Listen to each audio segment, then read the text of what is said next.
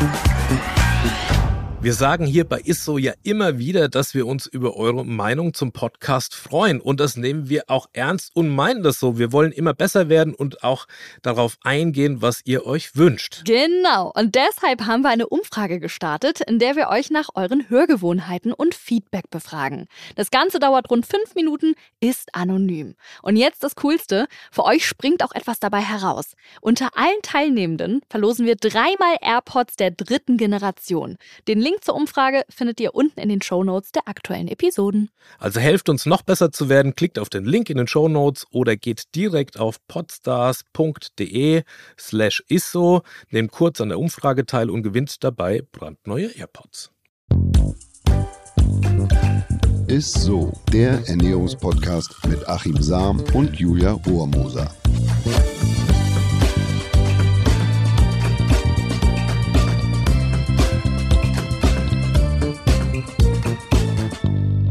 Hallo ihr Lieben, ihr hört wieder Isso, den Ernährungspodcast mit Achim Sam. Und der Julia Rohrmoser. So, ähm, was wollte ich jetzt eigentlich gerade nochmal sagen? Äh, ich habe es ehrlich gesagt vergessen. Ähm, Ein kleiner Gag. Deswegen ja, zum heutigen Thema. Folge, mal ja, einen kleinen Gag oh machen. Mann, so. oh, genau, Oh, ich wollte jetzt auch mal die Gags machen. Nee, deswegen ist diese Folge tatsächlich perfekt für mich. Wir sprechen nämlich über das Thema Ernährung und Gedächtnis. Achims ultimatives Gastintro. Komm schon, Julia, du bist doch noch U30. da soll deine Denkzentrale eigentlich noch äh, super funktionieren. Bei mir allerdings mit 42 Lenzen ist das schon was anderes. Da kann es schon mal vorkommen, dass der EC-Automat die Karte verschluckt, weil du dreimal hintereinander die falsche Geheimzahl eingibst. Oder du stehst wie eingefroren im Supermarkt, äh, freeze vor den Regalen, weil du vergessen hast, was du einkaufen wolltest. Kennt man als Ü40er oder Ü40erin. Und damit einem sowas nicht mehr oder beziehungsweise nicht mehr so schnell passiert, haben wir heute wieder einen grandiosen Wissenschaftler zu Gast erforscht mit seinem Team unter anderem daran, wie sich der Alterungsprozess verlangsamen lässt und wie man weniger vergisst. Er ist ein bisschen so wie der Indiana Jones der Wissenschaft auf der Suche nach dem heiligen Gral, der Kelch, der Glückseligkeit, ewige Jugend spenden soll. Soweit ist er zwar noch nicht ganz, aber seine Forschungen, für die er unter anderem bereits mit dem Annika-Liese-Preis ausgezeichnet wurde, lassen auf ein längeres und gesünderes Leben mit einer verbesserten Gedächtnisleistung hoffen.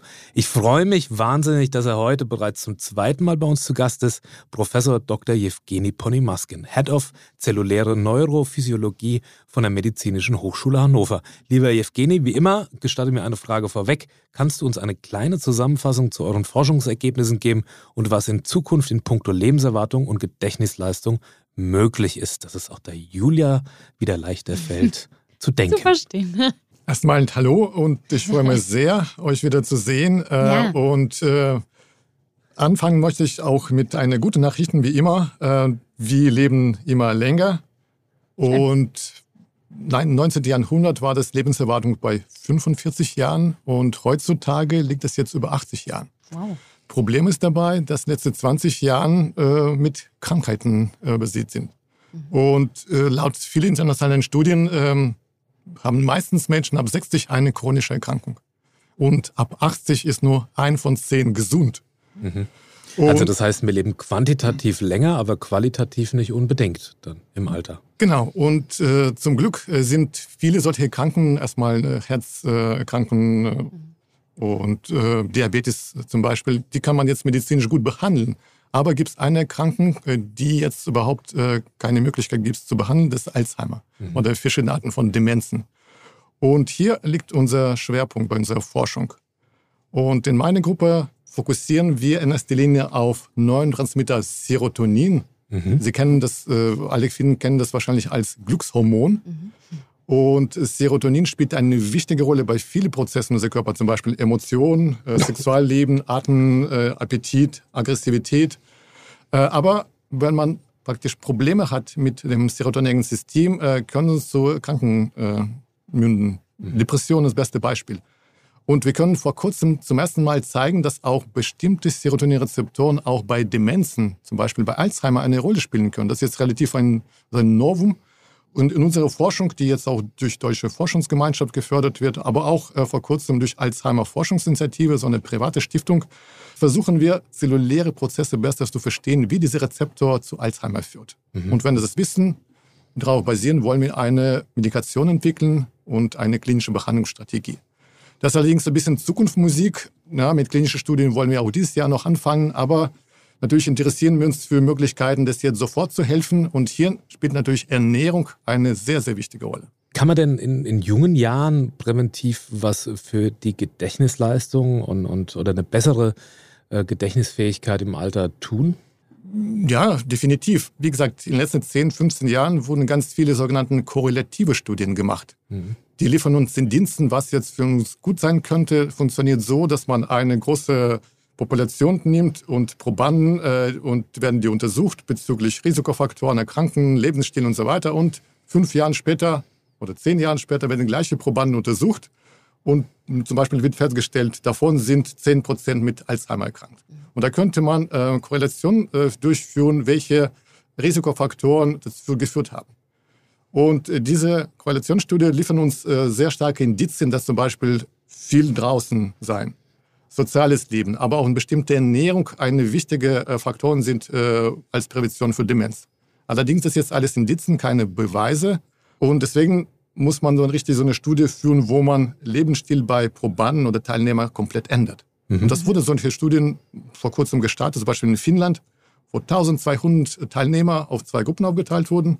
600 haben weiter so gelebt wie vorher, aber bei 600 wurde dessen Lebensstil komplett geändert. Die haben zweimal die Woche Sport, je 60 Minuten, dreimal die Woche Gedenken, Gedankentraining, äh, so 10 mhm. bis 15 Minuten und Ernährung komplett umgestellt das Hülsenfrüchte, viel Öl, äh, zweimal die Woche Fisch, äh, kein Fleisch. Und nach drei Jahren hat man festgestellt, dass die jetzt äh, Gedächtnisleistung signifikant verbessert wurde bei dieser Ach. Gruppe. Mhm. Fast um 150 Prozent. Und das ist nicht nur, äh, sagen wir, so eine äh, Gedächtnisteste gezeigt haben, sondern auf zellulärer Ebene wurde klar, mhm. dass die Zelle jünger wurden. Mhm. Könnte man mit bestimmten biochemischen Methoden untersuchen, sogenannte mhm. Telomerenlänge messen. Und tatsächlich waren bei denen Telomerenlänge was entspricht so einem jungen Alter. Mhm. Und das kann man schon jetzt sagen, dass diese Ernährung, äh, zum Beispiel auch äh, Fisch, äh, Vitamin D-Supplementierung, viele Hülsenfrüchte, können uns helfen, länger also, leben und auch weniger vergessen. Wir haben das ja in unserer Folge, es ging um, um, um auch um Älterwerden und wo diese Super Centenarians, wo wir die genannt haben, auch da spielten Hülsenfrüchte immer wieder eine Rolle ah, und, ja, und relativ mhm. kleine mhm. Mengen sogar. Also Hülsenfrüchte scheinen tatsächlich so einen so einen ähm, Beitrag zu leisten, dass wir länger leben. Ja, da könnt ihr euch auch noch eine korrelative Studie, die jetzt vor zwei Monaten publiziert wurde, aus Norwegen. Und dort wurde äh, Datenbanken untersucht. In diesen Datenbanken wurde in den letzten 30 Jahren alles angesammelt über Todesfälle, Erkrankungen, Risikofaktoren. Und äh, darauf basierend haben die gesagt, dass jetzt praktisch äh, Ernährungsumstellung statistisch gesehen eine Lebenserwartung äh, auswirken kann. Mhm. Ja? Die haben gesagt, zum Beispiel, wenn bei 20-jährigen äh, Ernährung so umgestellt wird, dass man zum Beispiel mehr Hülsenfrüchte, äh, da kommen Nüsse, äh, kein rotes Fleisch, dann kann eine Lebenserwartung steigt um 10 bis 13 Jahren. Mhm. Sogar bei 80-Jährigen könnte plus zwei Jahre bringen. Mhm. Das heißt jetzt, wie gesagt, korrelative Studien, Indizien, aber trotzdem, das zeigt, auf diese Riesenmengen äh, Datenanalysen zeigt, dass es doch möglich ist. Mhm. Wir haben ja äh, gerade schon drüber gesprochen, was man essen äh, sollte jetzt in diesen Studien, sage ich mal, äh, um die Gedächtnisleistung vielleicht zu verbessern. Gibt es auch etwas, was man nicht essen sollte? Ich habe jetzt irgendwas mit rotem Fleisch gerade verstanden, oder? Rotes Fleisch ja. und auch äh, Fleischprodukten. Mindestens diese letzte ja. Studien äh, wurde gesagt, dass jetzt negativ wirken von allem das, das äh, rotes Fleisch und Rind- und Schweinefleisch und auch verarbeitete Produkte, Wurst und Schinken. Mhm. Das heißt, wird 100 bis 50 Gramm äh, mhm. pro Tag mhm. mhm. bringen uns minus zwei Jahren. Auf, ah. aufgrund dieser Studie. Ach so, aber ist schon krass, okay. Was sollte man dann, wenn man jetzt nicht Vegetarier oder Veganer ist?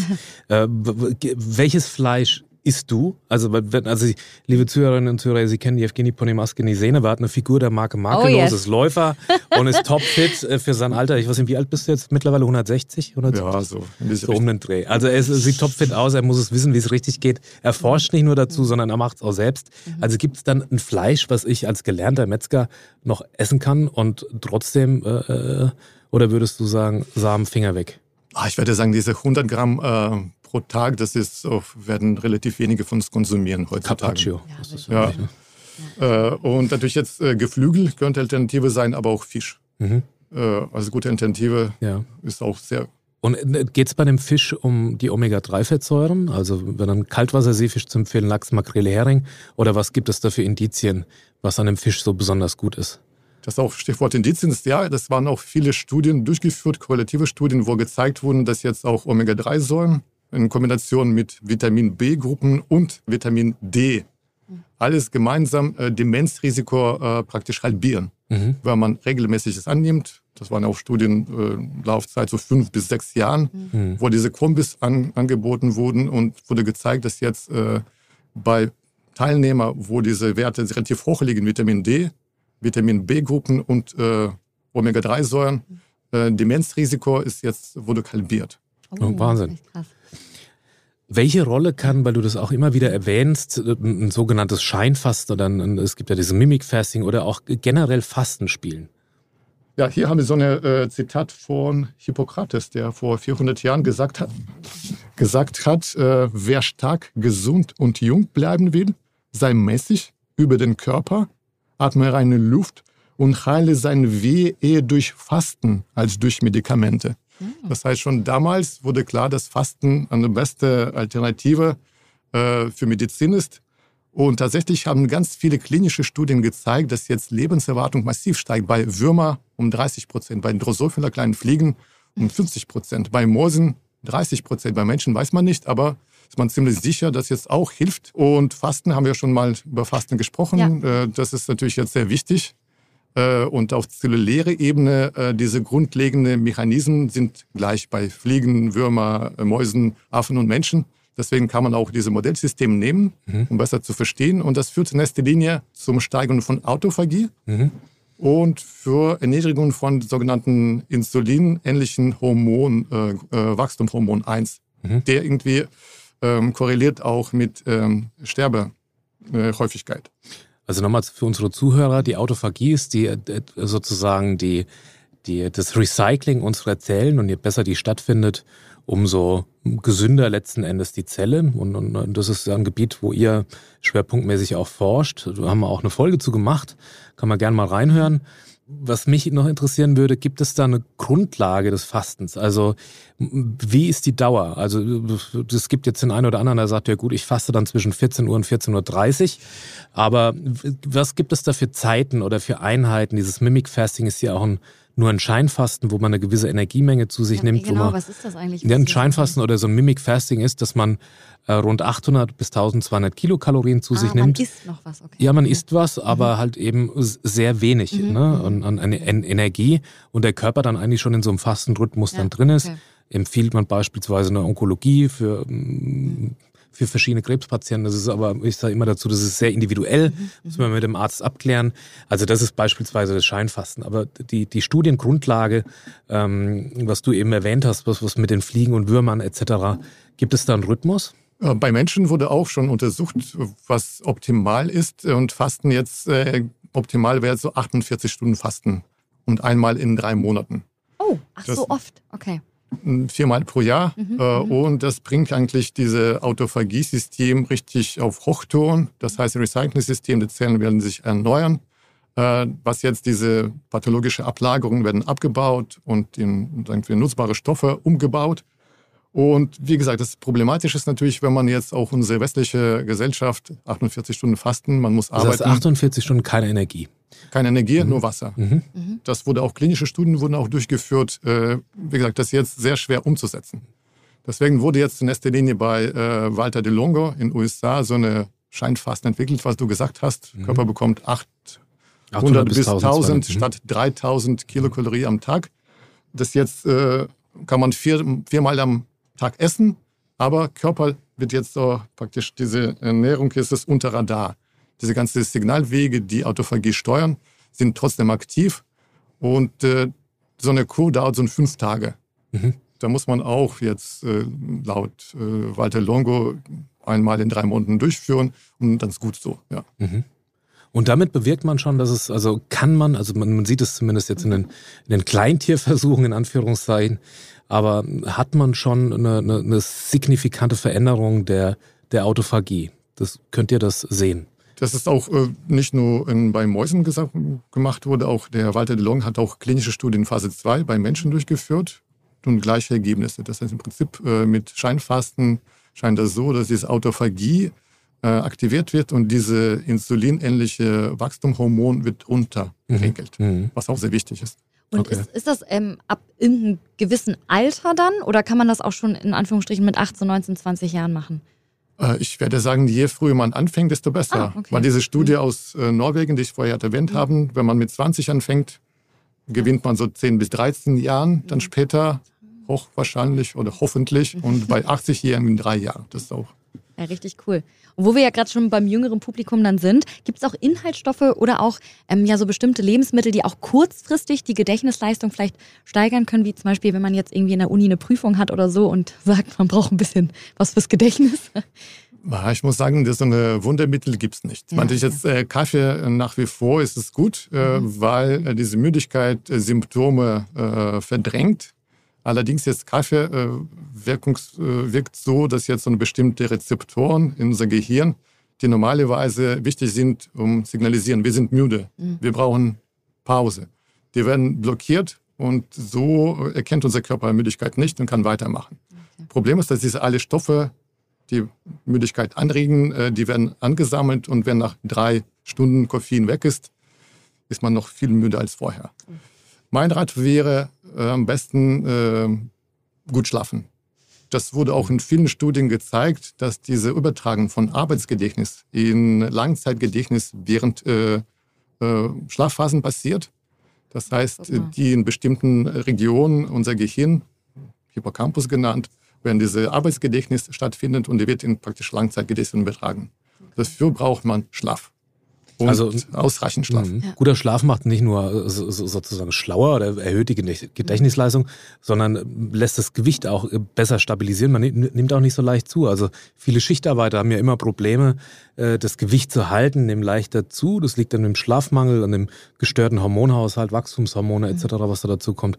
Also Schlaf merkt man ja selber, wenn, wenn man mal irgendwie so ein bisschen drüber ist und äh, Julia nickt hier, wie wild. Ja, ich als Morningshow-Moderatorin, ich mit gutem Schlaf, ne, das ist ja ein Träumchen irgendwann, wenn ich den mal wieder kriege. Ja. ja, also das ist tatsächlich ja. schwierig, wenn man wenig Schlaf hat, dass, äh, dass man in den Bereichen, also gerade was Evgeny gesagt hat, Gedächtnisleistung. Was mich noch interessieren würde, tatsächlich, ähm, gibt es irgendwo so eine Grenze des biologischen Alter, wo man sagt, so, holla, Sam und Co., da, da, da müsst ihr aufpassen. Da, da, der gewinnt sozusagen die Ernährung und dass man mehr sich vielleicht bewegt oder aktiver wird, immer mehr an Bedeutung. Oder ist das, ist das fließend? Man muss immer drauf achten. Ich denke, muss man immer drauf achten, aber es ist, äh, wie gesagt, es ist nie, äh, es ist zu früh anzufangen, aber nie zu spät, das zu machen. Und wie gesagt, die, über Blausonne hat so schon vorher oder hat er vorher schon ein bisschen diskutiert, wo die Menschen 100 Jahre alt werden. Und äh, dort gibt es diese drei Regeln. Viel draußen bleiben und arbeiten, Familie und soziale Kontakte und Ernährung. Ich glaube, mhm. diese drei Bausteine sind extrem wichtig, äh, um langlebig zu sein und auch obwohl, gesund zu sein. Obwohl ich mich, Evgeny, da schon äh, wirklich sehr eingelesen habe, es gibt Protokolle, weil also Studiensituationen gibt es zu diesen Super Centenarians und so ja relativ mhm. wenig, weil die einfach so alt sind, die, die haben alles überlebt und damals wurden noch keine Studien gemacht. Aber wenn man in die Protokolle reinliest, dann gibt es immer den einen oder anderen, der mal geraucht hat mal ein Schnäpschen ja, getrunken ja, hat am ja. Tag und dann äh, also der, und was Süßes gebraucht hat und, und so weiter. Ähm, aber was die alle eint, ist tatsächlich A, was du schon gesagt hast, soziale Kontakte, Familienleben, was ich sehr erstaunlich fand. Das scheint eine große Bedeutung zu haben, wenn man auch überlegt, dass sie natürlich die meisten überleben, aber einen ganz starken Lebenswillen und Lebensantrieb, das scheint damit auch zusammenzuhängen. Und dass so einzelne Ausbrecher nicht eine große Rolle spielen, wenn man ansonsten dann vieles richtig macht, also sich gesund ernährt und so, ne? Dann kann man auch mal ein Schnäpschen trinken. Wenn ihr da mehr über diese Blue Zones erfahren wollt, dann hört gerne mal in die Folge 55 rein. Da sprechen wir nämlich über die einzelnen blauen Zonen, den sogenannten Blue Zones. Und in Sardinien, äh, wenn, wenn die Bewohner dieses Dorf gefragt wurden, was machen die, was essen die, meinte ich, ach, ein Glas Rotwein am Tag ist Muss. Und der Männer ist, äh, Lebenserwartung bei Männern ist genauso hoch wie bei Frauen. Mhm. Und dann wurde ein äh, 86-Jähriger gefragt, warum? Und er meinte, ja, weil ich meine Arbeit mache und äh, mein Ragazza, mein Mädchen äh, kümmern sich um alle Probleme. Das sollte die Lösung sein. das ist echt cool. Also eine schwierige Zeit für sowas gerade. Ja. schwierige Zeit. Aber gibt es, sag mal, auch generell so einen bestimmten Punkt, an dem unser Gedächtnis so oder so abbaut? Also gibt es irgendwie eine Zahl ähm, ähm, oder ist es von Person zu Person unterschiedlich? Das ist natürlich sehr unterschiedlich. Ja. Das ist auch, ähm, wenn man noch zurück zum Alzheimer kommt, um Demenzen, da gibt es mhm. auch äh, bei Alzheimer so eine äh, bestimmte Marker, dass diese Ablagerung, äh, extrazelluläre Ablagerung, sogenannte Beta-Amyloid mhm. und intrazelluläre Ablagerung äh, von Tau-Protein. Und das ist interessant, dass jetzt auch bei, sagen wir, gesunden äh, oder ohne Demenz äh, gestorbenen Menschen oft findet man solche Ablagerungen im Gehirn. Und auch bei Alzheimer, manche haben auch keine. Mhm. Deswegen, das ist mir eine korrelative Studien und Beobachtung und das jetzt was äh, Primäres, was Sekundäres, natürlich jetzt schwer zu sagen. Okay. Und das ist auch äh, wahrscheinlich ein Grund dafür, warum in den letzten 30 Jahren kein Medikament gegen Alzheimer aufs Markt gekommen ist. Dass mhm. im Moment laufen mehr als 100 klinische Studien mhm. und mehr als 200 Stoffe wurden ausprobiert und wieder verworfen. Mhm. Gibt es kein Medikament für mhm. Alzheimer. Deswegen denke ich, diese Ernährung und Änderung äh, des Lebensstils sind besten Rezept im Moment. Gibt es denn Beobachtungen, also wenn jemand äh, sozusagen schon ein zumindest spürbares oder ein fortgeschrittenes Stadium jetzt von Alzheimer oder sagen wir mal der, der Vergesslichkeit und so weiter hat, ähm, dass man das noch optimieren kann oder ist es dann bleibt es auf dem Status quo? Wie gesagt, äh, gibt es solche Studien einmal äh, diese Behandlung mit Vitamin D, B-Vitaminen und äh, Omega-3-Säuren bringt was, aber auch Spermidin. Wir haben auch einmal über Spermidin, diese Polyamid, ja, gesprochen. Der Forever Young-Folge. Mhm. Gibt es auch äh, diese klinischen Studien, auch Phase-2-Studien, auch äh, hier in Deutschland und auch Österreich, die zeigen, dass jetzt auch Spermidin-Supplementierung ein Risiko für Demenzen äh, massiv runtersetzt und auch schon bei leichter kognitiver Verstärk äh, Verschlechterung äh, Verbesserung herruft. Mhm, mh. Und wie gesagt, Spermidin haben wir schon damals gesagt, so eine körpereigene Substanz. Je nach Studien äh, kann schon ab 30 runtergehen, manche sagen ab 50 geht runter, wird normalerweise unser Körper produziert im Magen-Darm-Trakt und jede Zelle produziert Spermidin und auch mit äh, unser Essen bekommen jetzt relativ viel Spermidin. Und dann natürlich jetzt äh, Frage ist es dann Spermidin, äh, ob man dann schon früh genug äh, mit Supplementieren anfängt. Du sprachst von, also das ist immer im Komplex ähm, äh, dass man das einnehmen sollte. Also du sprichst von B-Vitaminen, Vitamin D äh, beispielsweise. Ist es sinnvoll, weil ich immer dafür stehe und, und, sage, ein Lebensmittel im Komplex ist am gesündesten? Also wenn man beispielsweise einen Apfel mit Schale, vorausgesetzt ist natürlich ungespritzt, dass man dann ist gesünder ist, als wenn man ihn schält oder bei der Kartoffel hatten wir das Thema. Also sind das sozusagen ähm, Empfehlungen, die den Nährstoffkomplex beinhalten oder kann man die Nährstoffe auch isoliert, zum Beispiel in Form von Nahrungsergänzungsmitteln zu sich nehmen? Das ist eine komplexe Frage. Natürlich, wie die gesunde Ernährung auszusehen haben, da kann jeder zu einem anderen Schluss. Ja, aber mhm. ich denke, aufgrund von dieser letzten Studie, große Studie, wo diese 30 Jahre Intervall untersucht wurde, kann man sagen, Hülsenfrüchte in westlicher Diät fast gar nicht äh, zu finden. Mhm. Sehr wichtig. Und pflanzliche Proteine sehr, sehr wichtig. Vitamin D scheint auch sehr, sehr wichtige Rolle äh, zu spielen. Und dieser Fastenzustand oder äh, Fastenmimetikum, zum Beispiel Spermidin, könnte auch sehr gut helfen. Mhm. Aber das, sind, das, ist, das ist die Untersuchung, die jetzt nicht eine isolierte Nährstoffaufnahme ist, sondern, sondern das, das geht da schon um, um Ernährung, sprich mit Lebensmitteln. Oder bekommen die in den Studien isoliert in Form von B-Vitaminen, äh, D und Co. Nee, das waren jetzt auch mehr so eine äh, Korrelationsstudien. Mhm. Die Studie aus Finnland, wo richtig dieser Lebensstil umgestellt wurde, hauptsächlich bestand die Kost aus Obst, mhm. Gemüse, okay. Mhm. Vollkornprodukte, Rapsöl, zweimal die Woche Fisch und äh, als Ergänzungsmittel Vitamin D. Sag doch gleich, Sam, du hast recht. Lebensmittel im Komplex gegessen oh sind oh gesünder, ja. als wenn man Nahrungsergänzungsmittel oh, zu sich führt. Wollte Darauf wollte ich hinaus die letzte Viertelstunde. Ach, Aber wie schön. Jetzt haben wir's. Ach, ja. Achim, du hattest Ich hab's recht. rausgepresst. Also. Sehr gut, noch ganz zum Schluss. Ja, es waren auf jeden Fall sehr, sehr spannende Einblicke in die Forschung. Ähm, wir sind aber natürlich noch nicht ganz am Ende der Folge angekommen. Wir haben ja noch das Highlight der Woche. Und das kommt heute von unserem lieben Gast Evgeni. Hast, was, was hast du uns mitgebracht? Das Highlight der Woche. Ich habe tatsächlich auch äh, physisch mitgebracht so eine Kokos, Bio-Kokoswasser. Im Sommer trinke ich sehr gerne, äh, weil erstens äh, kaloriearm, aber auch isotonisch und schmeckt ganz gut. das war's. Ja. Das ging schnell. Sehr ne? gut. Warum ja, nicht? Bin ne? ich auch voll dabei. Ich liebe Kokoswasser. Ja, das ist immer die Frage, mit Stückchen oder ohne Stückchen. Ohne. Ohne. Ja. Muss eigentlich. Dann sage ich halt mal mit. Es muss ja immer einer sein, der irgendwie dagegen ist. Dann bin ich in dem Fall. Ah, ja, total schön. spannend. Es ist, Ja. es ist aber auch es ist ein wahnsinnig komplexes Thema und man merkt, ihr seid auf der einen Seite schon sehr weit, auf der anderen Seite steckt noch vieles in den Kinderschuhen. Aber ähm, vielleicht, was denkst du, was ist möglich? Das war auch meine Eingangsfrage, die du ganz geschickt irgendwie so, der du ausgewichen bist. Ähm, hast du eine Vorstellung oder was du, was ihr erreichen wollt in den nächsten Jahrzehnten?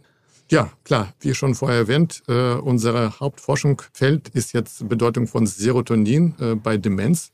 Und hier hoffe ich sehr, auch mit Unterstützung von Deutsche Forschungsgemeinschaft und dieser Alzheimer Forschungsinitiative Stiftung, dass wir in den nächsten Jahren auch mit klinischer Studie starten können. Wir haben jetzt einige Ideen, wie Serotonin das jetzt hier helfen kann. Bis jetzt wurde es jetzt kaum untersucht. Und äh, ich hoffe, jetzt mit dieser klinischen Studie wird auch ein bisschen mehr Licht bringen. Das ist jetzt keine korrelative Studie, richtig äh, tatsächliche Studie, wo man äh, Fakten und Beweise liefern könnte. Und dann hoffen wir, dass diese Durchstrecke mit Medikamenten dann vorbei ist.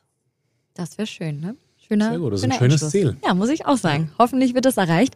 Ja, lieber Evgeny, vielen, vielen Dank nochmal fürs Kommen. Schön, dass du wieder Gast bei uns im Podcast warst. Es ist uns immer ein Vergnügen, ne? Ich danke euch. Ja, wir danken sehr. Und, Wir äh, danken uns gegenseitig. Bis Jetzt hätte ich fast vergessen, was ich noch sage. ja. Mensch, weil es hat wieder sehr viel Spaß gemacht und danke ihr lieben Zuhörer natürlich auch fürs Zuhören. Wenn ihr Gedanken zu diesem Thema habt oder noch Fragen, dann schickt uns gerne mal Nachrichten dazu. Achim und ich freuen uns jedes Mal sehr, wenn ihr uns schreibt. Abonniert Absolut. diesen Podcast ne, oder schreibt uns bei Instagram, lasst eine nette Bewertung bei Spotify oder Apple Podcasts da und bis nächste Woche, würde ich sagen. Vielen Dank, Evgeny. Vielen Dank, liebe Zuhörerinnen, liebe Zuhörer. Bis zum dann. nächsten Mal. Ist so. Tschüss. Tschüss. Dieser Podcast wird euch präsentiert von Edeka. Wir lieben Lebensmittel.